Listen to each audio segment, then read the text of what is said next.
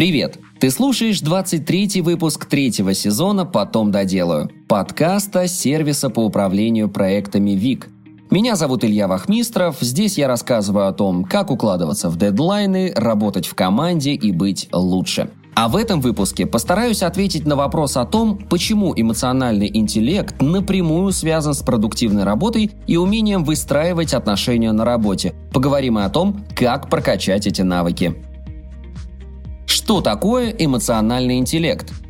Недавно я начал читать книгу Дэниела Голмана «Эмоциональный интеллект. Почему он может значить больше, чем IQ». Автор определяет эмоциональный интеллект как умение человека распознавать свои эмоции, переключаться между ними, а также понимать переживания других людей, испытывать эмпатию, не проваливаясь в состояние другого, как в свое собственное. В общем, умение отделять свои эмоции от эмоций другого человека – я думаю, что ты замечал, как бывает сложно продуктивно продолжить день, если с самого утра он не задался. Ну, например, сегодня у меня с самого утра все пошло наперекосяк, Выехал на работу, прихватив с собой кошелек своей второй половины, и на полпути заметил это. Пришлось вернуться назад и только потом снова поехать на работу. Уже в офисе на первом рабочем созвоне микрофон отказался работать. Пришлось переподключаться с другого устройства, что задерживало и меня, и команду. Ну а после, по законам жанра, сообщение от соседей. Что-то течет у них с потолка, нужно срочно вернуться домой. И кажется, что все в этот момент катится в яму под названием «День дребедень», ну а внутри начинает разрастаться ком злости – но у меня есть рабочие задачи, которые нужно выполнять, несмотря ни на какие сложности, которые подкидывает этот самый день. Какой у меня есть выбор? Я могу провалиться в свои эмоции, а могу принять тот факт, что первую часть дня уже никак не изменить, но вторая еще имеет шанс быть продуктивной. Поэтому я беру себя в руки и записываю этот подкаст. Вот так и работает эмоциональный интеллект.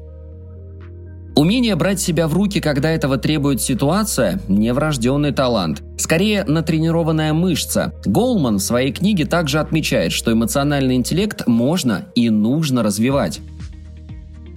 Самоконтроль, рвение и настойчивость, а также умение мотивировать свои действия – всему этому можно научить. И тем самым предоставить возможность наилучшим образом использовать умственный потенциал, выпавший в генетической лотерее, пишет он. EQ – один из ключевых soft skills при устройстве на работу.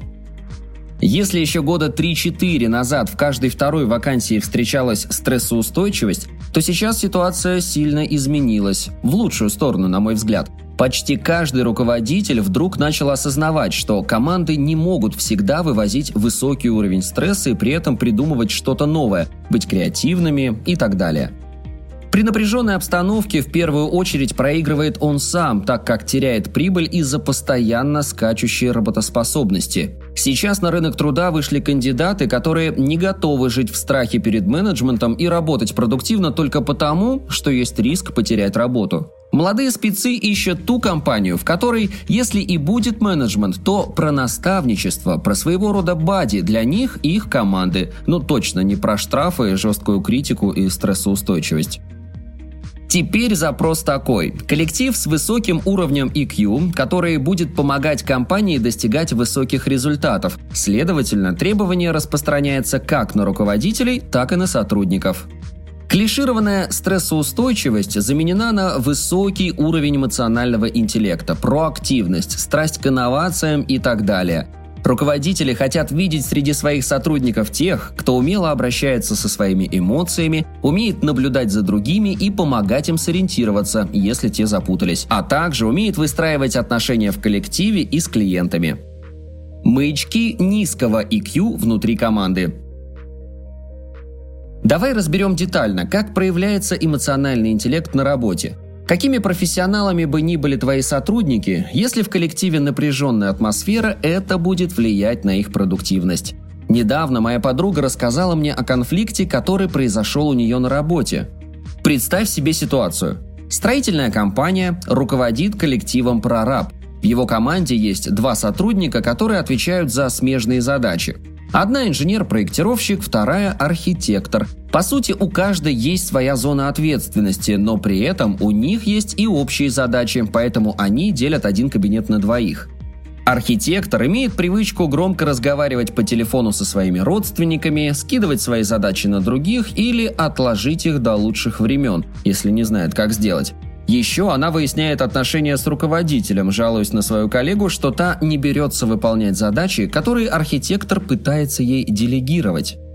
В это время инженер-проектировщик вынужден работать в наушниках с громкой музыкой, чтобы хоть как-то сосредотачиваться на работе, пока ее коллега обсуждает личные темы. У нее довольно высокая загрузка, из-за которой она просто не может взять другие задачи, которые, кстати, еще и не входят в ее зону ответственности.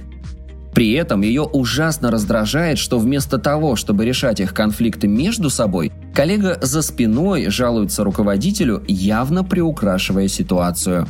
И в тот момент, когда вторая уже не выдерживает и начинается открытый конфликт, руководитель не находит ничего лучше, как решить все следующим образом. Девушки, так как вы не можете найти общий язык, не разговаривайте месяц, пусть эмоции пройдут, а потом мы подумаем, как быть. Очевидно, что руководитель, который принимает такие решения, ничего не слышал про эмоциональный интеллект. Точно так же, как и архитектор, пока в коллективе есть такие сотрудники, будет процветать нарушение границ и нежелание идти в офис. Маячки в этой ситуации – раздражительность отдельных сотрудников, нарушение границ, обесценивание заслуг других сотрудников, сложности в коммуникации между сотрудниками, высокая текучка кадров, низкая продуктивность. Почему у руководителя команды должен быть высокий EQ?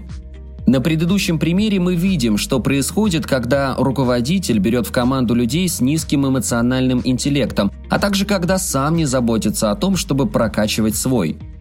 А теперь представим на его месте руководителя с высоким EQ. Руководитель наблюдает за своей командой, видит, что между двумя сотрудницами возникает напряжение. Также он видит, что большая часть коллектива обращается за помощью к инженеру-проектировщику, а архитектора стараются избегать.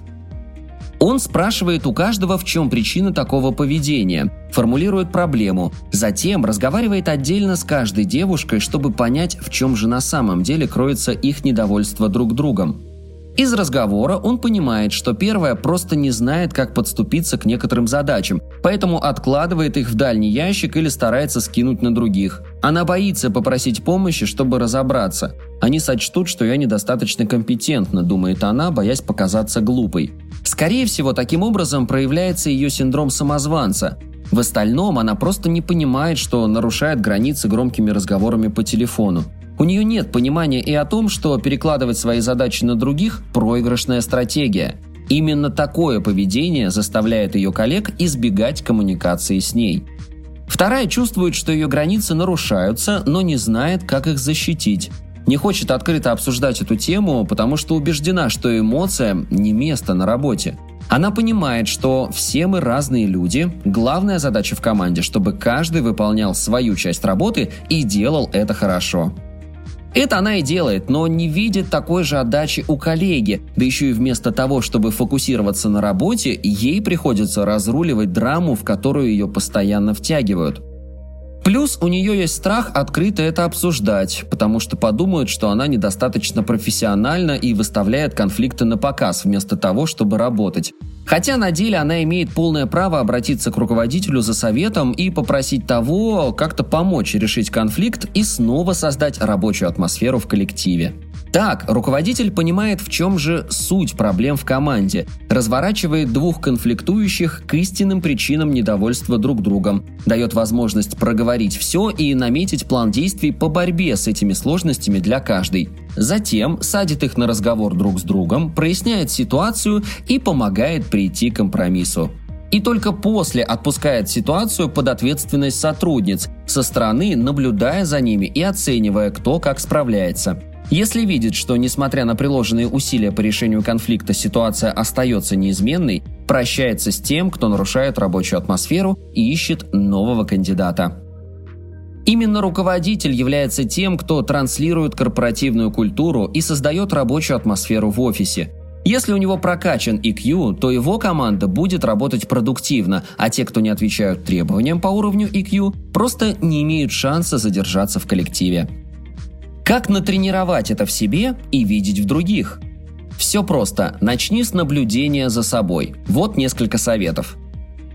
Первое. Тренируй самоосознание. Наблюдай за собой и осознавай свои чувства. Попробуй создать словарь для своих чувств. Старайся выяснять связи между мыслями, чувствами и реакциями. Второе. Лично принимай решения. Рассматривай свои действия и выясняй последствия этих действий. Задавай вопрос, что управляет принятием решения – реальная необходимость или эмоция. Третье. Учись владеть своими чувствами. Старайся отлавливать внутри себя негативные мысли, например, резкая критика себя. Вместо критики сначала постарайся осознать, что скрывается за чувствами, например, обида, которая лежит в основе гнева. Старайся находить способы самоподдержки для себя в такие моменты. Выли всю злость на бумагу, попробуй сформулировать для себя выгоду от неприятной ситуации и так далее. Четвертое. Учись проявлять эмпатию. Понимание чувств других людей, умение сопереживать без проваливания в эмоции другого, словно они твои собственные. Разрешай другим быть другими, допускай разные взгляды на одно и то же событие. Пятое. Прокачивай коммуникации. Научись слушать и задавать вопросы. Проводи и допускай различия между тем, что кто-то говорит, и твоими реакциями. Вместо осуждения говори «а я бы сделал так». Шестое. Учись брать и нести ответственность. Принимай и понимай свои эмоции в отношении задачи, но при этом доводи дело до конца. Седьмое. Учись решать конфликты. Пытайся понять суть конфликта, используй модель вин-вин для его разрешения. Восьмое. Поощряй и проявляй самораскрытие. Умей ценить искренность и создавай доверительные отношения. Старайся создать такую атмосферу, где вы и другие имеют возможность высказаться без страха осуждения. Заключение скажу, что эмоциональный интеллект – это именно то, что позволит тебе и твоей команде работать в удовольствие и достигать желаемых результатов без стресса и конфликтов. Теперь задача руководителя не просто гасить конфликты, прикрывая их газеткой, а слушать, слышать, помогать решать, вдохновлять на результат и ценить за проделанную работу. Спасибо, что дослушал выпуск до конца. Делись этим и другими выпусками со своими друзьями и коллегами. Подписывайся, чтобы не пропустить новые выпуски. И, конечно же, регистрируйся в нашем таск-менеджере ВИК. Ссылка в описании. На этом все. До встречи в следующем выпуске.